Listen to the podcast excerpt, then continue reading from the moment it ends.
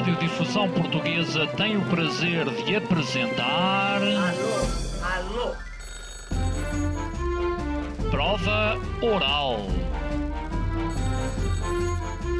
Uma rubrica de Fernando Alvim. Alô, alô. Todas as tardes aqui na sua Antena 3.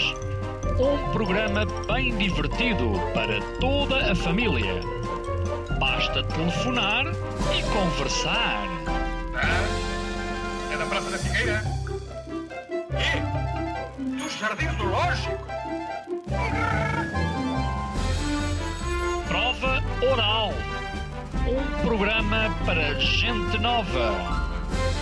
A vossa atenção, portanto, para o programa Prova Oral.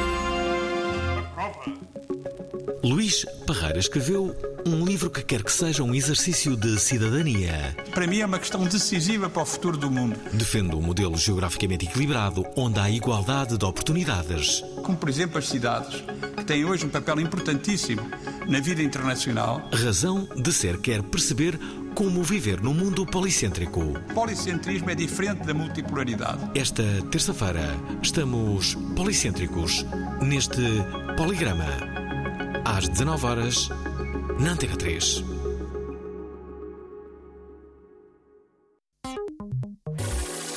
Alguém me pode dizer? Quem me consegue explicar?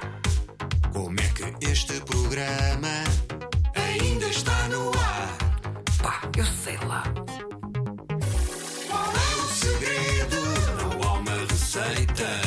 Chouriço de segunda até sexta. E depois é aquela cena. Dislexia do apresentador. É como o azeite rebelde. Chuva dourada que paira no ar. Foi em setembro de 2002 que a prova oral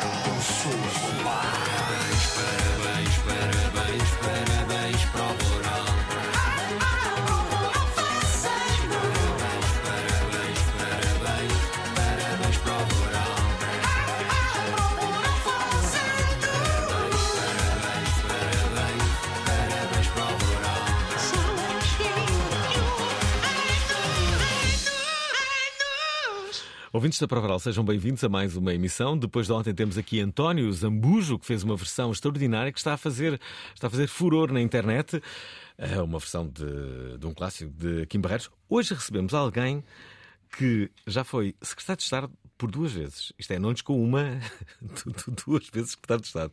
Chama-se Luís Manuel Ferreira Parreirão Gonçalves.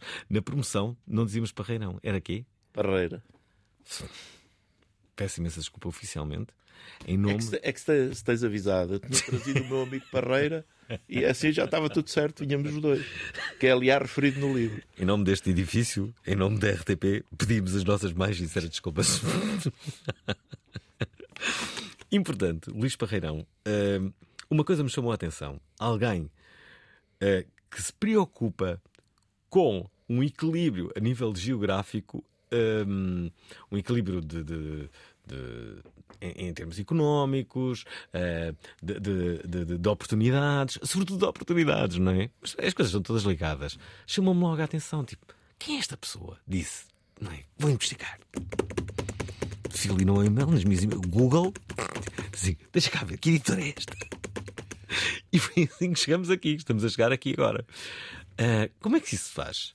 Porque eu ando muito pelo interior. Atenção, eu estou zero demagogia com este meu discurso, mas ando mesmo muito. E vejo que o interior está cada vez mais desertificado. Esta é que é a razão. Pois, Esta é que é a verdade. É. É, Como é que se faz isto? Atenção, pessoas do interior, este programa vai ser importante para, para participarem. bom, é, antes de mais, muito obrigado pelo convite. Nada, nada, nada. Contigo. Eu, eu já disse qual qual foi o processo. É, o interior é de facto uma questão muito, muito grave para Portugal. Porque nós eh, temos pá, aí 70% da nossa população e da nossa riqueza concentrada num terço do território. Não é? Eh, isto só não desaba porque está agarrado à Espanha, não é? Senão virava-se para o mar. E há uma imagem que, que para mim foi muito marcante, não foi por isso que eu percebia a dimensão do interior, mas é uma imagem que para mim foi muito chocante. É quando daqueles fogos de 2017, Hum, Pedrógão Grande? Dragão Grande, enfim, todos eles foram dramáticos. sim. não é? Nós vimos pessoas que com 70, 80 anos que saíam de casa e traziam a vida num saco de plástico. E isso dá que pensar. Eh, como é que é possível que nós, 50 anos depois de 74, eh, ainda tenhamos isto? Ainda tenhamos esta pobreza, esta, este isolamento. Eh, se há coisa que, que o 25 de Abril não resolveu, eh, e resolveu muitas, eh, antes de mais é preciso dizer isso, mas, uma- mas, mas de facto esta nós, não, nós, país, não conseguimos resolver. Porque quando as infraestruturas chegaram ao interior, o interior já lá não estava. Quer dizer, eh, quando o interior tinha gente, não tinha infraestruturas. Não tinha estradas, não tinha hospitais, não tinha escolas. Hoje tem tudo isso e não tem gente. O que no fundo demonstra que só passa a ter gente com políticas muito mais agressivas nesse domínio. Eh, com eh, políticas de atração de investimento, com políticas de maximização de- desse investimento e da rentabilidade desse investimento. Porventura, políticas fiscais eh, à semelhança do que temos hoje eh, nas eh, regiões autónomas, eh, que, que atraiam as pessoas e que gerem emprego. De outra forma, não é possível. E é, e, é, e é de facto uma questão, como eu digo no livro, é uma questão de soberania. Um povo que não ocupa o seu território. É, nós temos assistido com muita frequência as pessoas eh, manifestarem-se porque saíram as finanças, saíram os CTTs, saiu. Bom, isso não é, não é, não é esse emprego que resolve o problema. Mas é um sinal errado que o Estado dá. Porque é um sinal de abandono. E ninguém gosta de se sentir abandonado e, portanto, eh, vem para o litoral. Já agora, que, que, hum, políticas fiscais são essas que existem nas regiões autónomas? Não, é sabido que nas regiões autónomas as, as taxas de imposto são diferentes das eh, praticadas no continente, precisamente em razão da, da insularidade e dos custos que viver numa ilha tem. Eh, E bem, Mas nem por isso os produtos, por exemplo, nos supermercados são mais baratos do que no continente, pelo contrário. Pois não sei, eu não, não sei dizer os preços, mas, eh, Não tens visitado? mas não, visito, eh, acho que os preços estão em linha com os outros. Não- Há uma coisa que eu, que eu devo dizer. Açores e Madeira, por favor. durante há uma há uma coisa que eu devo dizer durante muito tempo eh, nós não encontrávamos nos nossos nos supermercados no continente português produtos dos Açores por exemplo encontrávamos muito pouco e hoje encontra-se que eh, o magnífico É verdade, queijo sim. dos Açores o magnífico atum encontra-se ao preço a que está o produzido noutros sítios Agora, esse, esse tipo de, digamos, de políticas mais agressivas têm que ser desenvolvidas no interior, sob pena de não se conseguir equilibrar o país. E a verdade é que nós hoje vamos ao interior espanhol, que fica perto do nosso, e eles têm uma qualidade de vida que infelizmente nós não temos. Porquê que será que eu acho que vamos ter um grande programa? O nosso convidado chama-se Luís Parreirão. Acaba de editar um livro que se chama Razão de Ser. Ouvintes da Provaral já o perceberam. Vamos falar sobre, sobre tudo, mas sobretudo sobre o nosso país. Eh, por, por isso, participem através do nosso WhatsApp. A linha é sempre 96 038 6272. Bem-vindos.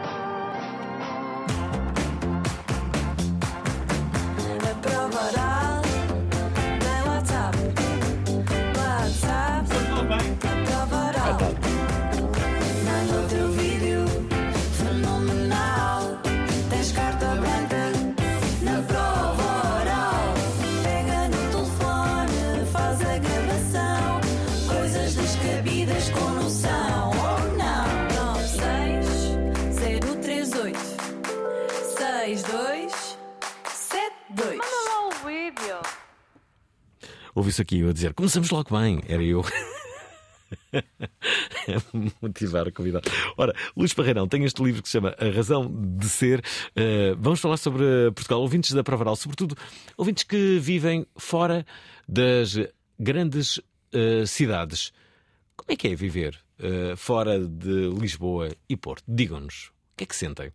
Uma pergunta, assim mais jornalista. Considera-se um homem. Consideras-te um homem livre? Considero-me um homem livre e acho que sou um homem livre. E é, e é porque sou um homem livre que pude escrever o que escrevi e dizer o que digo. Mas eu não sei se tens, se tens essa ideia, mas cada vez mais se sente uma pressão maior, uma espécie de moral uh, nas redes sociais, sobretudo nas redes sociais, mas também nos meios de comunicação, sejam eles na rádio, na imprensa, na, na, na televisão. Isto é, basta tu teres uma opinião contrária à das pessoas que um, és eh, quase cancelado por isso. Basta, basta estares em desacordo. Quando, quando, eu, ainda, eu ainda me lembro que, que, que, era perfeitamente possível teres uma opinião contrária. Hoje em si parece, parece que isso não é tão possível assim. Hum. Eu, eu acho que cada um tem a liberdade que cria para si próprio. Uhum. Eu percebo que há fatores externos que condicionam a liberdade. Não é o caso deste programa, atenção, É, é, mas- importante. Mas, mas cada um tem um bocadinho a liberdade que cria para si próprio. Ok. Também percebo isso que estás a dizer, que há uma conversa, há uma- um discurso dominante eh, e sair do discurso dominante eh, pode levar a, a um certo boicote. Hum, eh, enfim, não, Não sentes É, essa não é pressão, coisa que me preocupe. Não te preocupes, ok. Não é coisa que me preocupe. Eh, porque há uma coisa que é muito importante, que é nós pensarmos para a nossa cabeça. Eh, depois, se- não quiserem ouvir, não ouvem, não é?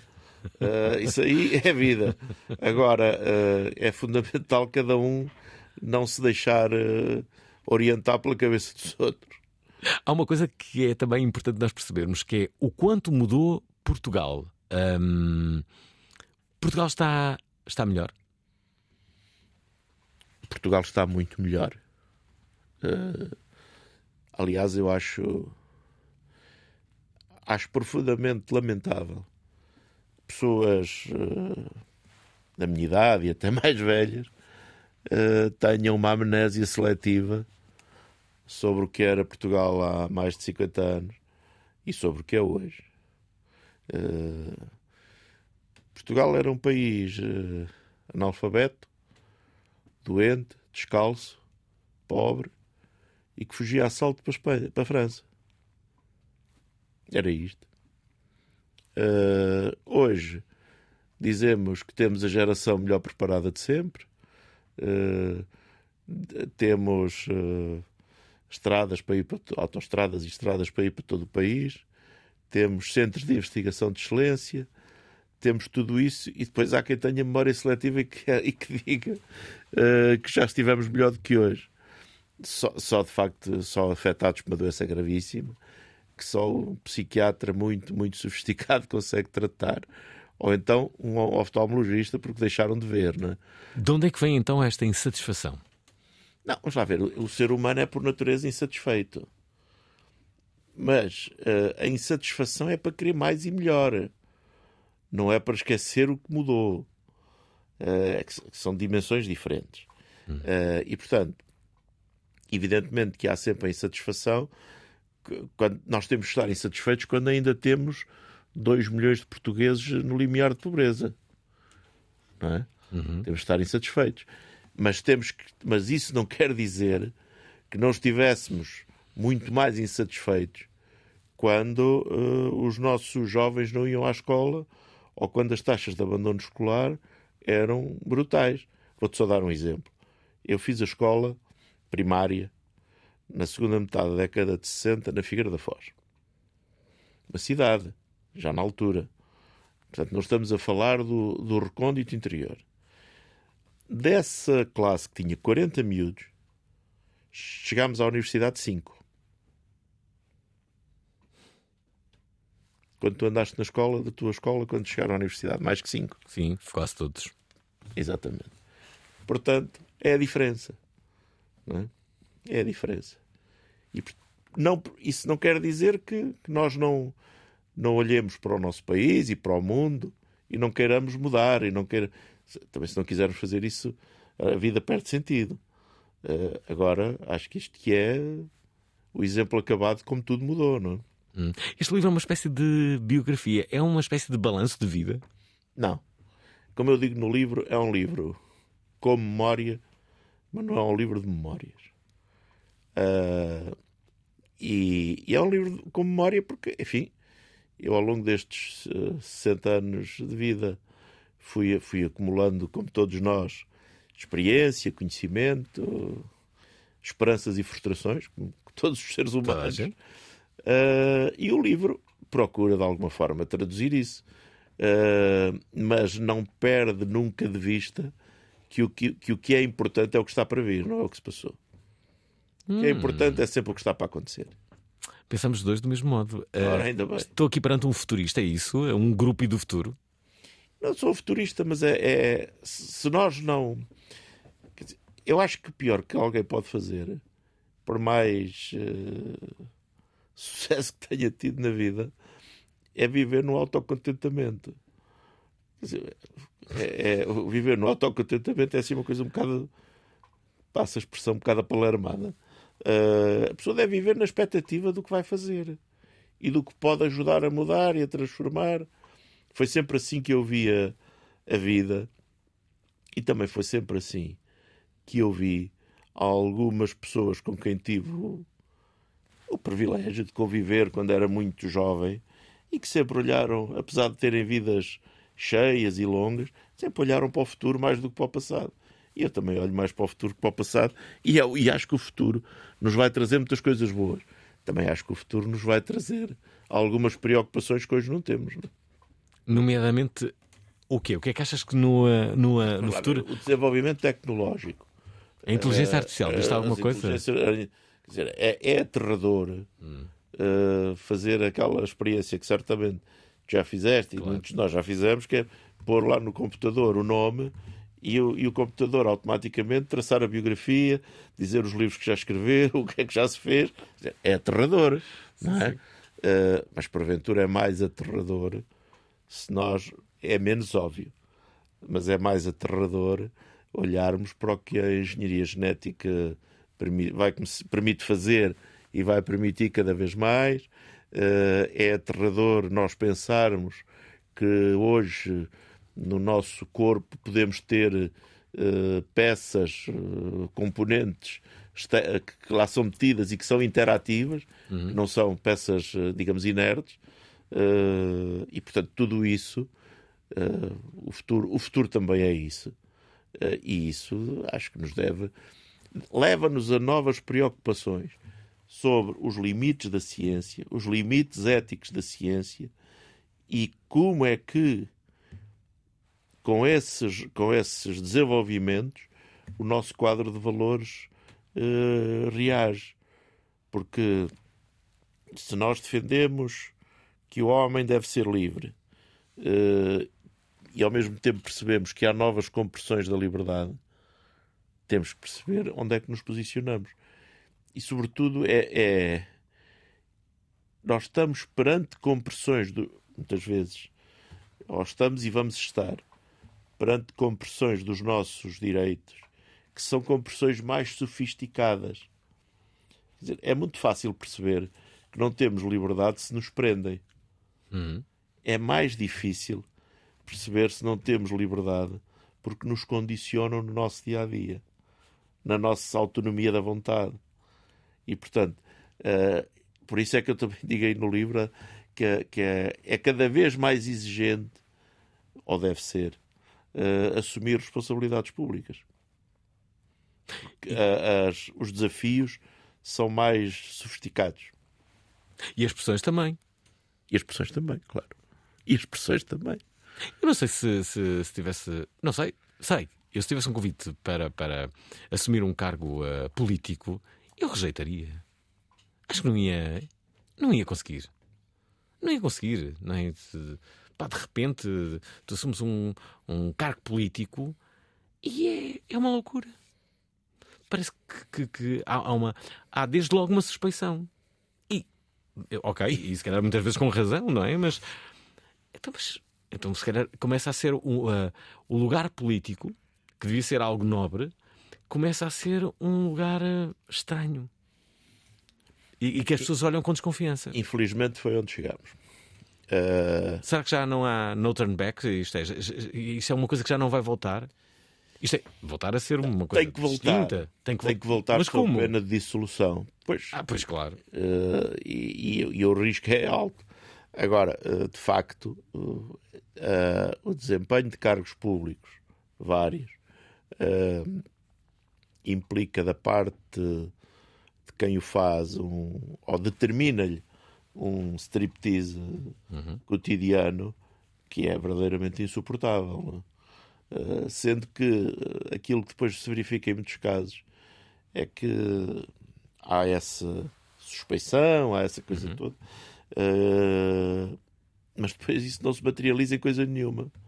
Isto é, uh, aquilo que temos visto em muitos casos, independentemente dos maus exemplos, e que devem ser uh, punidos e sancionados, mas aquilo que se verifica em muitos casos é que há a suspeição, há a primeira página de um jornal pela manhã, ou- já não há vespertinos agora, não é? Portanto, tem que ser mesmo um jornal da manhã.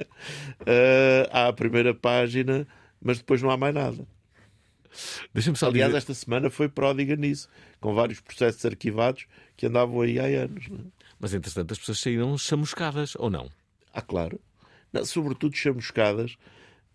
Vou buscar- vou Não buscar. é mais, que- é mais que Então, mas uma chamuscadas. suspe- uma- uma Saíram suspeição amassadas elas próprias. Uhum. Ainda que, mesmo que a comunidade as não censure, Uhum. elas próprias não se sentem bem, não é? Claro. Isso é. Há ali uma suspeição. pois, Isso não. Ai, ganhei o processo, está bem? Então, mas Isso Entretanto, não, isso não, devia, isso não devia acontecer.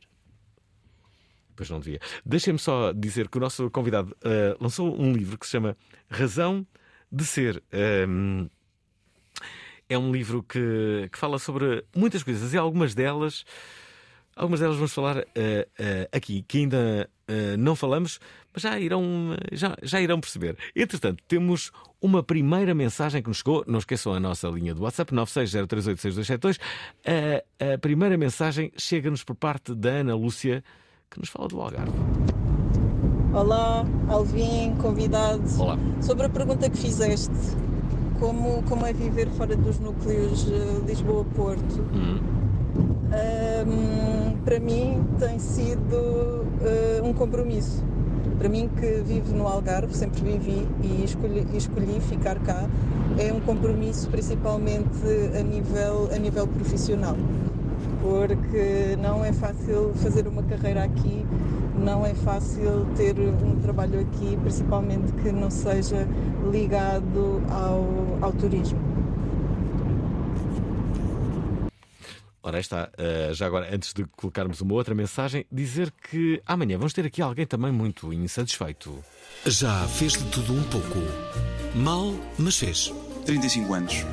E estou naquela idade em que toda a gente à minha volta me começa a fazer a mesma pergunta, que é: então e filhos? Define-se como uma pessoa que acredita tanto em Deus como na segurança social. E ah, Deus queira que seja, Deus queira que seja o Francisco. Diz que é fisicamente possível não fazer um post de cada vez que uma celebridade morre. Não queres ver que a gente vai morrer aqui? Guilherme Duarte quer dizer que pouca vergonha. Exato. E vem à Provaral fazê-lo. Quarta-feira, às 19 horas na Antena 3. Ah, Deixa-me só dizer que eu eh, fiz um erro tremendo. Minha culpa. Não é o Guilherme Duarte que vem cá na, na manhã, é o Guilherme Fonseca. Onde é que eu estava com a cabeça? Eu tenho que. Eu vou tirar férias, vou tirar férias amanhã. Eu vou estar dois meses fora. Vou para um país. Qual é o país melhor para, sei lá, relaxar? Luís.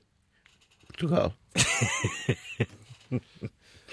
Vou para a Serra da Estrela. Portugal sem, Portugal, Portugal sem televisão e sem jornais. E eu, eu ouvir só o prova oral ao final Claro, da tarde. É o melhor, é o melhor, é o melhor. Portanto, não é o Guilherme Duarte, é o Guilherme Fonseca que vem cá amanhã. Já agora, deixa-me colocar aqui a Joana de, de Setúbal. Há cada vez mais mulheres a participar neste programa e ainda bem. Aí está, a Joana de Setúbal quer eh, falar e diz isto. Olá, Albin. Olá, convidado. Eu venho do Alentejo Hum. e saí de Évora para estudar em Lisboa, já porque não havia tantas opções de ensino superior na altura assim.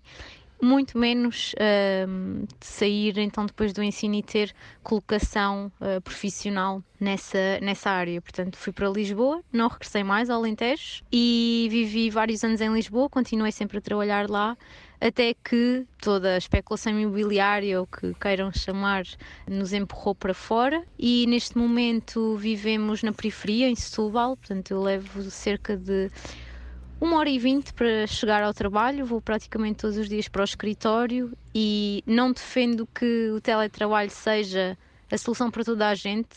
Uh, na prática, isso ia significar que eu estava a trabalhar de forma isolada em minha casa, quando na verdade o que eu queria era ter um trabalho de escritório uh, na minha área, na minha cidade.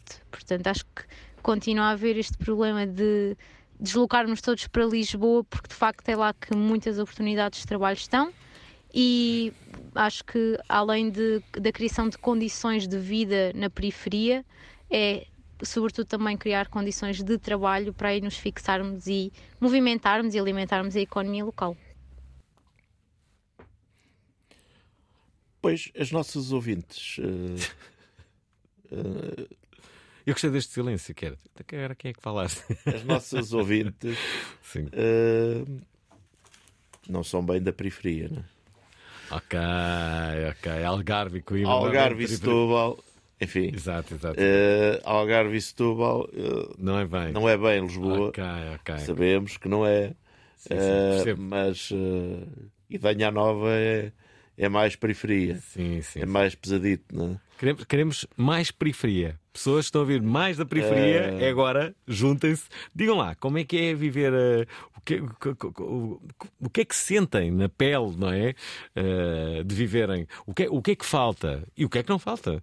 não é? Ai- Ainda que, eh, sobretudo o Algarve, tem aqueles problemas da sazonalidade, essa coisa toda. Não é exatamente Lisboa, Hum. Eh, mas é, digamos, um sítio onde é agradável viver e onde há acesso a tudo. É? Eh, já se nós formos para. Só para falar de sítios que eu conheço bem, Góis, Pampilhosa da Serra, Arganil, eh, completamente diferente, não é? Já agora, como é que era o movimento estudantil no início dos anos 80? Estamos a falar aqui com alguém que tem um papel muito relevante a esse nível, sobretudo na Associação Académica de Coimbra. Era, era, pelo que me apercebo, completamente diferente do que é hoje. Sim. Eh, sim. Eh, porque era muito, muito político, muito marcado pelas diferenças eh, partidárias entre os estudantes. Eh, basta- Agora já não? Basta, julgo que não é tanto. Eh, como a sociedade também não é tanto. Eh, basta dizer-te que quando eu me candidatei a presidente da Associação Académica, o, o opositor da outra lista era o Miguel Macedo. Bem. Portanto, está explicado, não é? Eh, e, as, e as listas assumiam-se claramente assim. Eh, E eu acho que até não era nada mal, porque era uma boa escola de formação para todos nós, não é?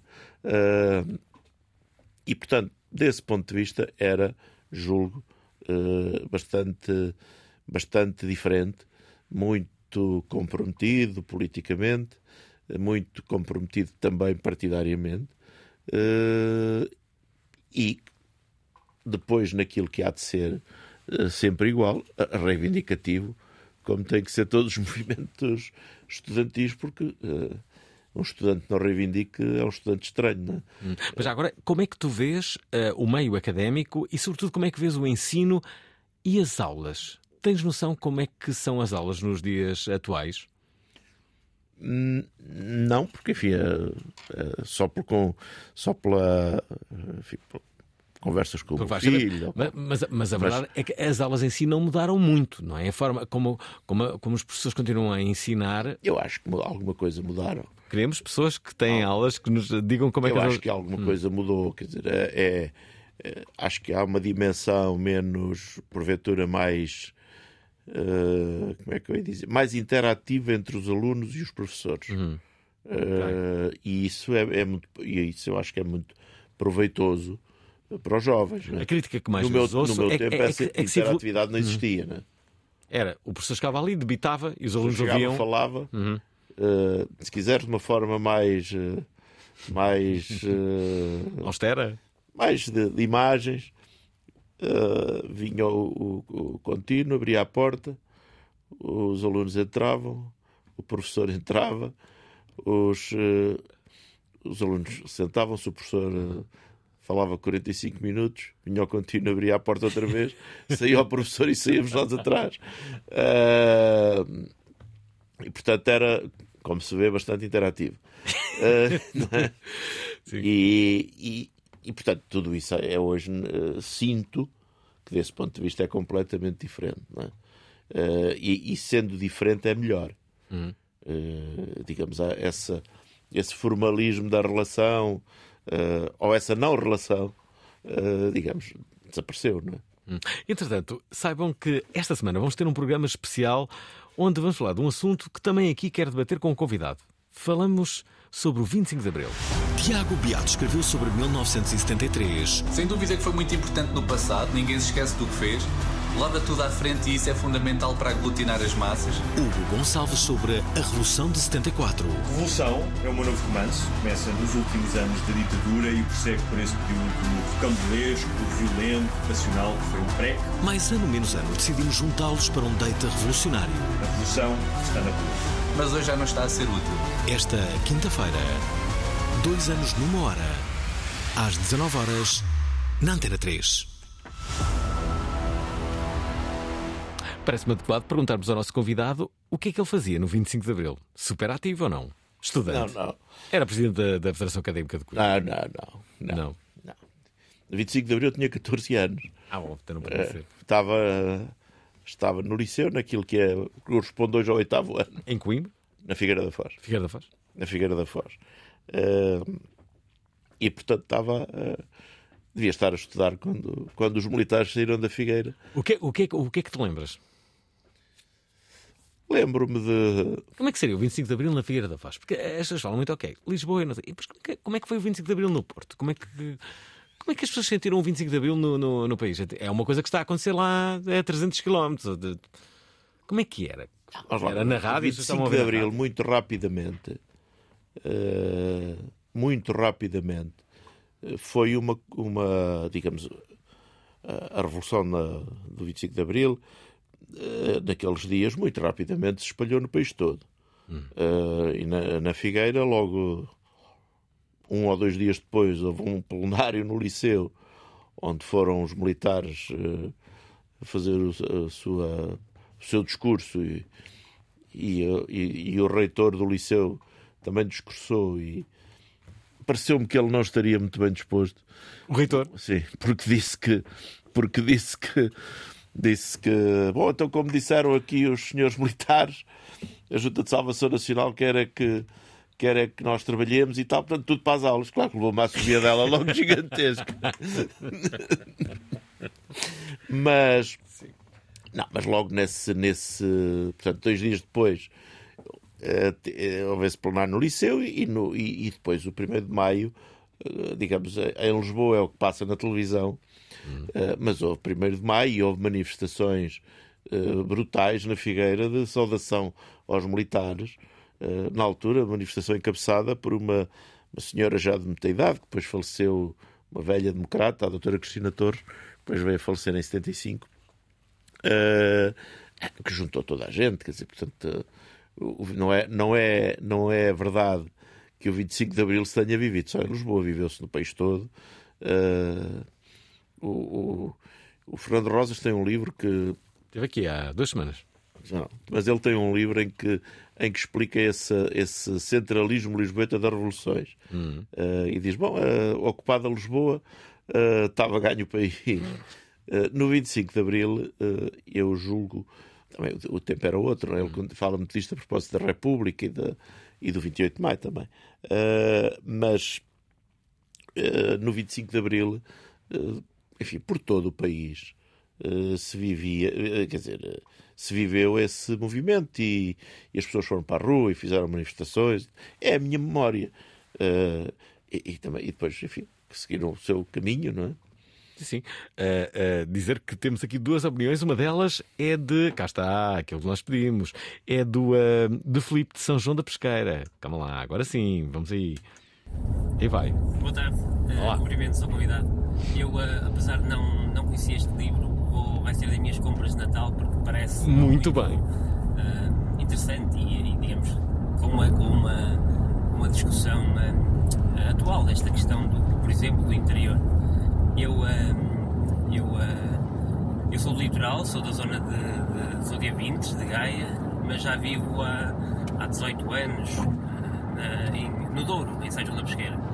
E, um, e por causa do trabalho venho, faço muitas viagens uh, litoral, interior, interior, li- litoral. E, e eu só posso dar por, por contente, por feliz de, de ter, de ter ficado a viver no interior e constituir família. E os meus filhos têm uh, ofertas de desporto, de cultura, de, de- de ensino que, que são as mesmas ou até melhores do que se estivessem numa grande cidade.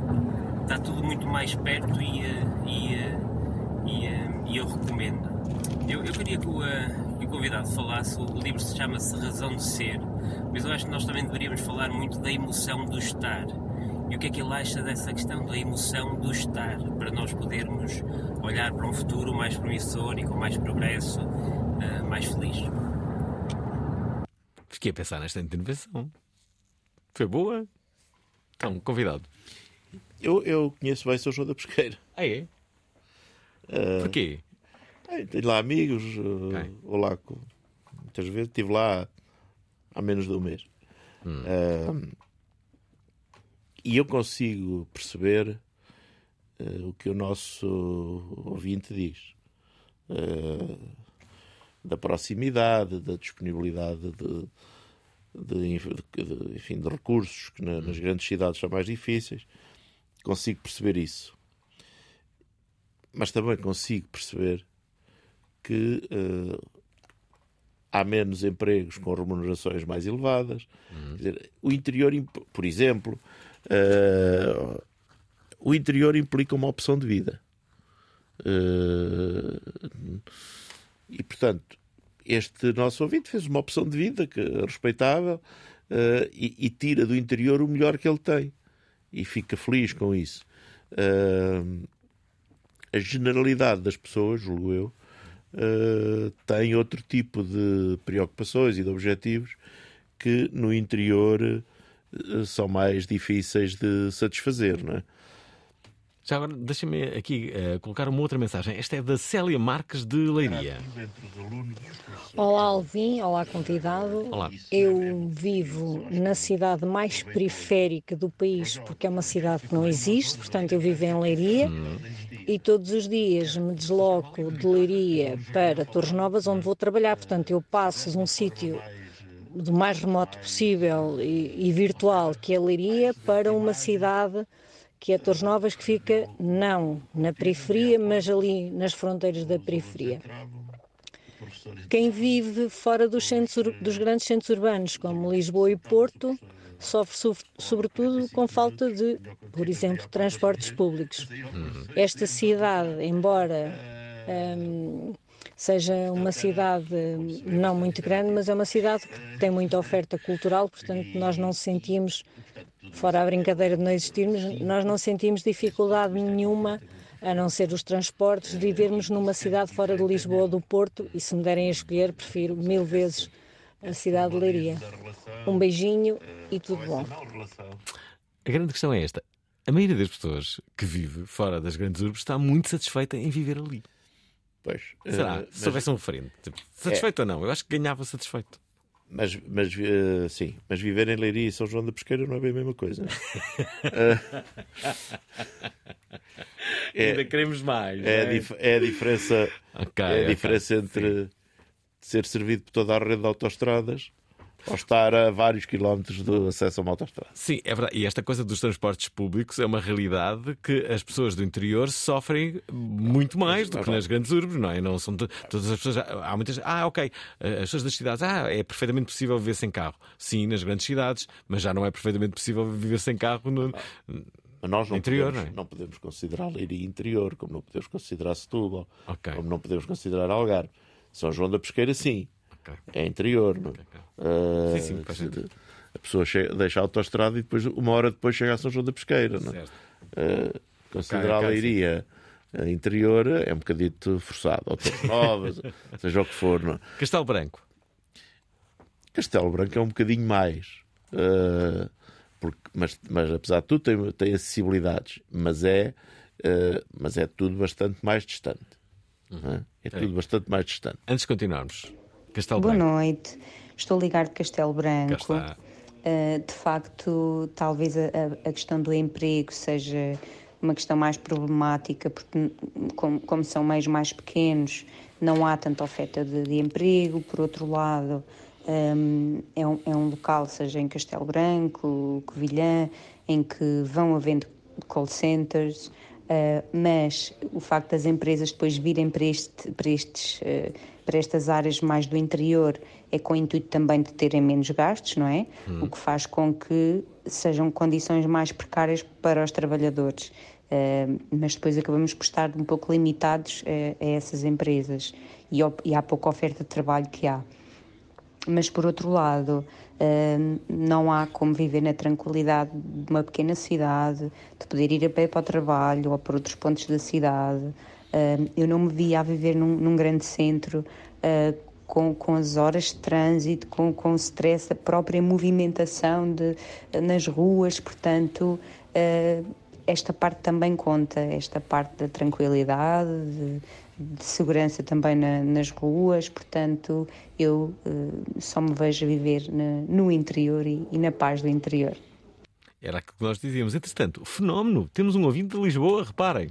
Boa noite, Alvin. Boa noite, Luís. Estou a gostar imenso da vossa conversa. Ah, o meu nome é Bruno, tenho 32 anos.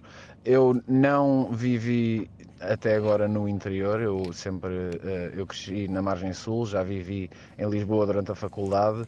Ah, e neste momento estou a fazer planos para me mudar para Beja a partir do ano que vem para um projeto ah, com a minha parceira que é de lá e pronto, apesar de sempre ter idealizado eh, uma vida numa grande cidade, o caos de Lisboa, honestamente, nunca foi muito para mim. E sinto também, e coloco essa questão ao Alvin, eh, que neste momento é uma cidade que quase nem parece portuguesa.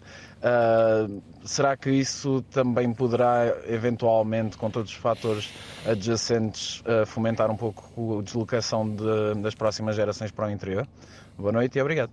Já cantava mal, ele Lisboa. Não sejas francesa, tu és portuguesa. ok, eh, importante. Sim, vamos responder a estas duas. Não, mas há, há, Sim, a, a- a nossa ouvinte de Castelo Branco coloca uma questão que é eh, bastante dif... que tem que ser eh, enquadrada, que é o seguinte. Ela, no fundo, caracterizou eh, di- dizendo de certa diga- tirando a conclusão oposta, caracterizou o problema do interior. Qual é o problema do interior?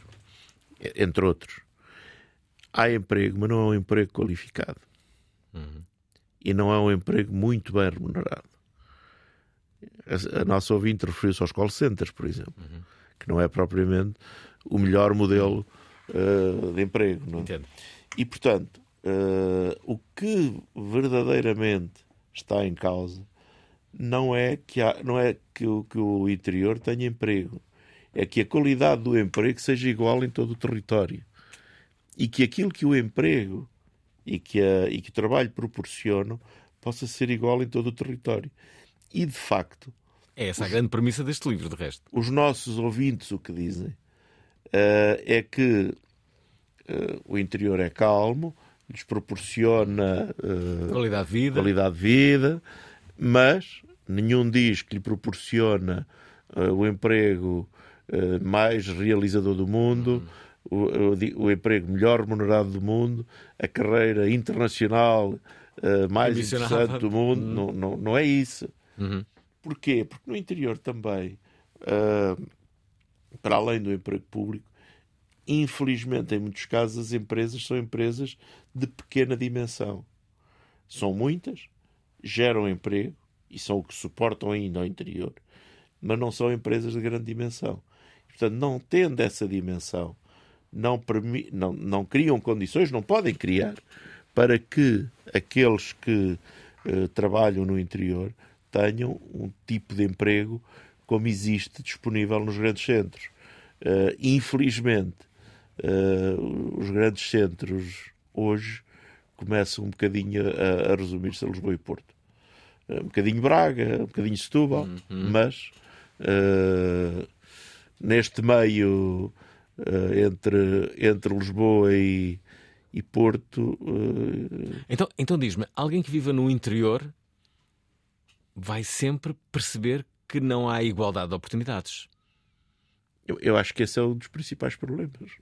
Esta é, É porventura o problema. Esse é o problema. Esse é o problema. Então, o que fazer para que- esse problema deixe de existir? Não sei se é utópico esta pergunta, não é? Mas acho que alguma vez isso poderá ser conseguido. Não é, não é, não será a varinha mágica do Harry Potter que vai resolver. Não é?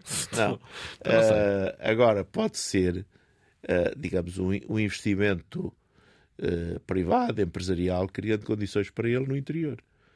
Ah, a mim- Nomeadamente? a mim, não me repugna Uhum. que, digamos, a, a carga fiscal ah, Seja menor. seja reduzida Também acho. drasticamente. Não é 2%, não é 3%, é drasticamente.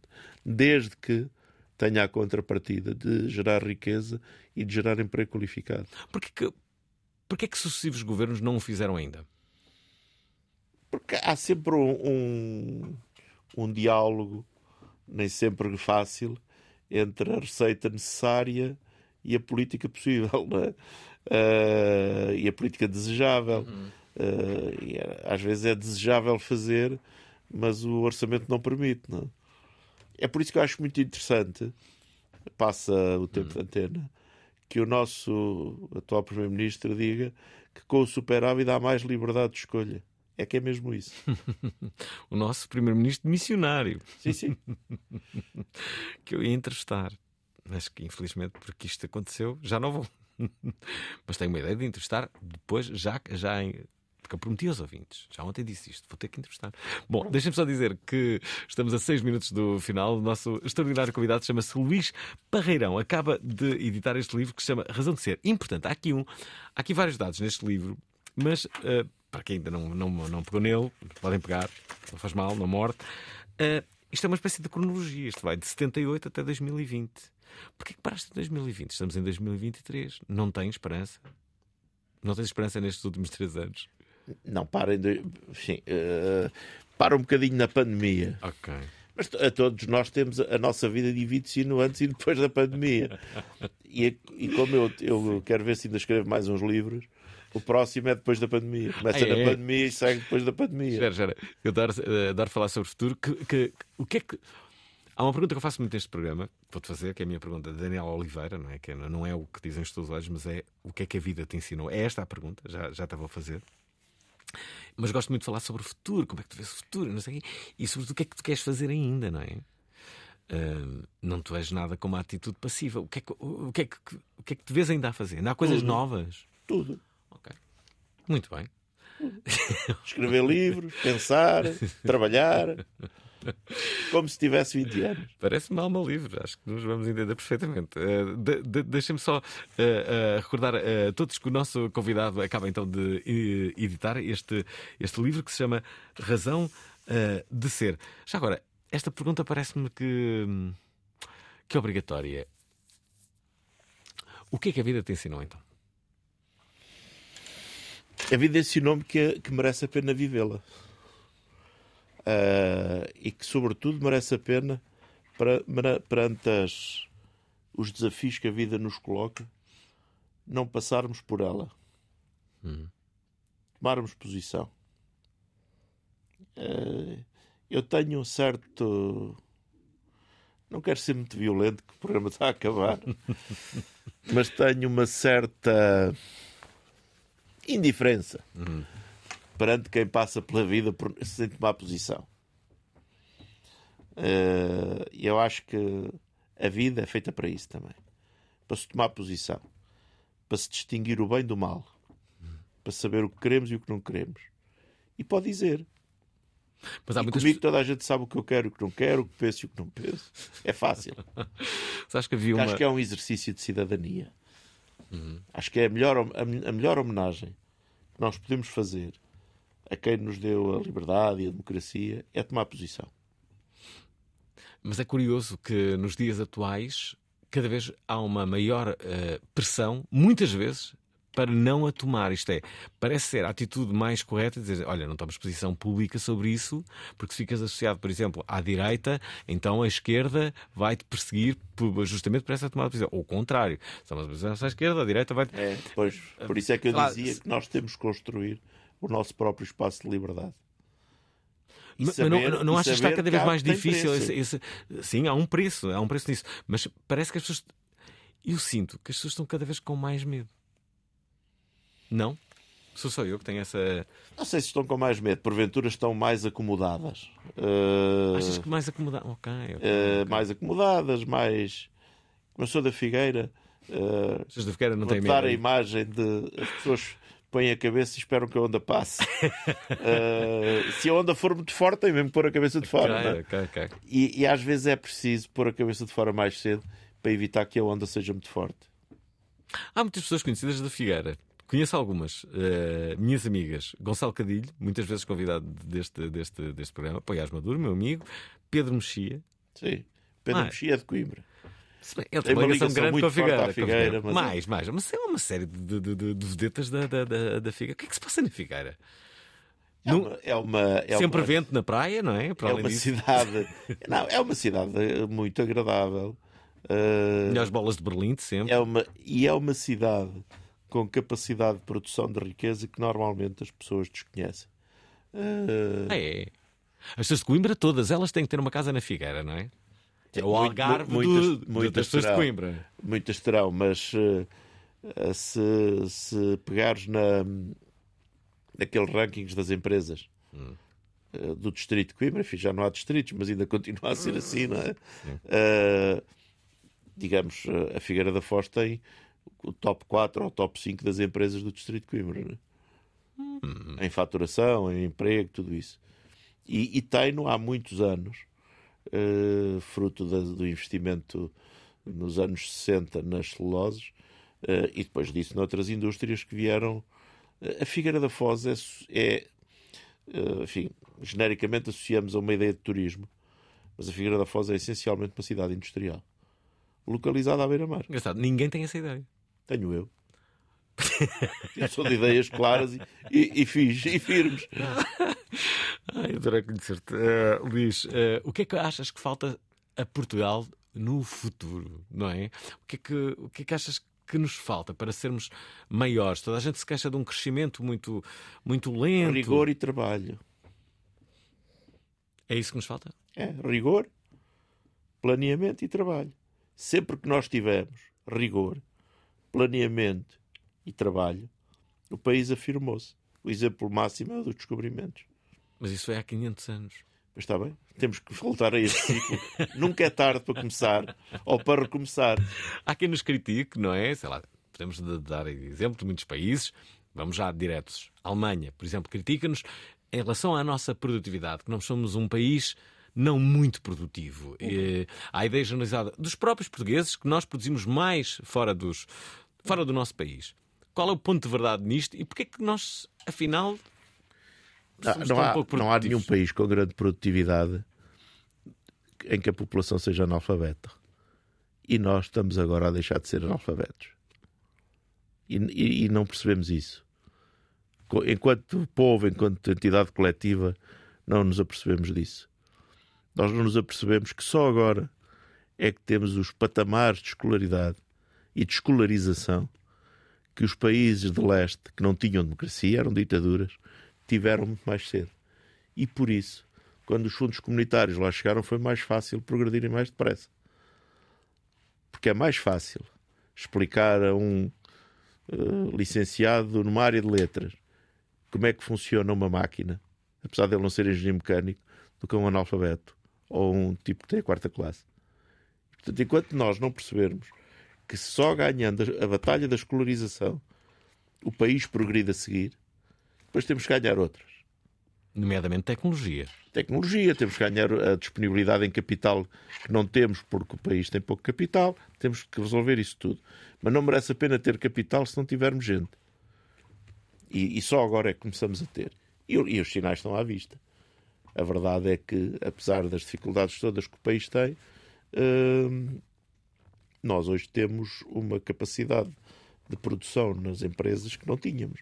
Porquê? Porque temos uma, uma digamos, um, uma população com uma capacidade de perceber, de, de, de fazer, de, de estudar, que não tinha. Nosso convidado, Luís Parreirão. Gostaram deste programa? Se gostaram, tem um bom remédio. Há um livro uh, que está agora no mercado e que se chama Razão de Ser. Luís, uh, adorei, adorei conhecer-te. Obrigado por teres vindo. Obrigado. E espero que este programa tenha sido muito útil para, para muitos daqueles que nos estão a ouvir. Foi importante também as pessoas perceberem como é que é a realidade do, do interior tivemos aqui muitos ouvintes que nos ajudaram. Tens que, tens que fazer um, fica um desafio, tens que fazer um programa com os teus amigos da Figueira. E se me quiseres incluir, venho com todo o gosto. Isso, eu tenho muitos, podemos fazer isso. O lobby da, da, lobby da da Figueira. O lobby da Figueira. Luís Parreirão, tem este livro então que se chama Razão de Ser. Amanhã, não percam, voltamos eh, com Guilherme Fonseca e não Guilherme Duarte, eh, aqui às 19 na Antena 3. Obrigado, até amanhã. Gostaram da emissão? Querem ouvir outra vez? Ouçam, partilhem, comentem. rtp.pt/play o podcast da prova oral.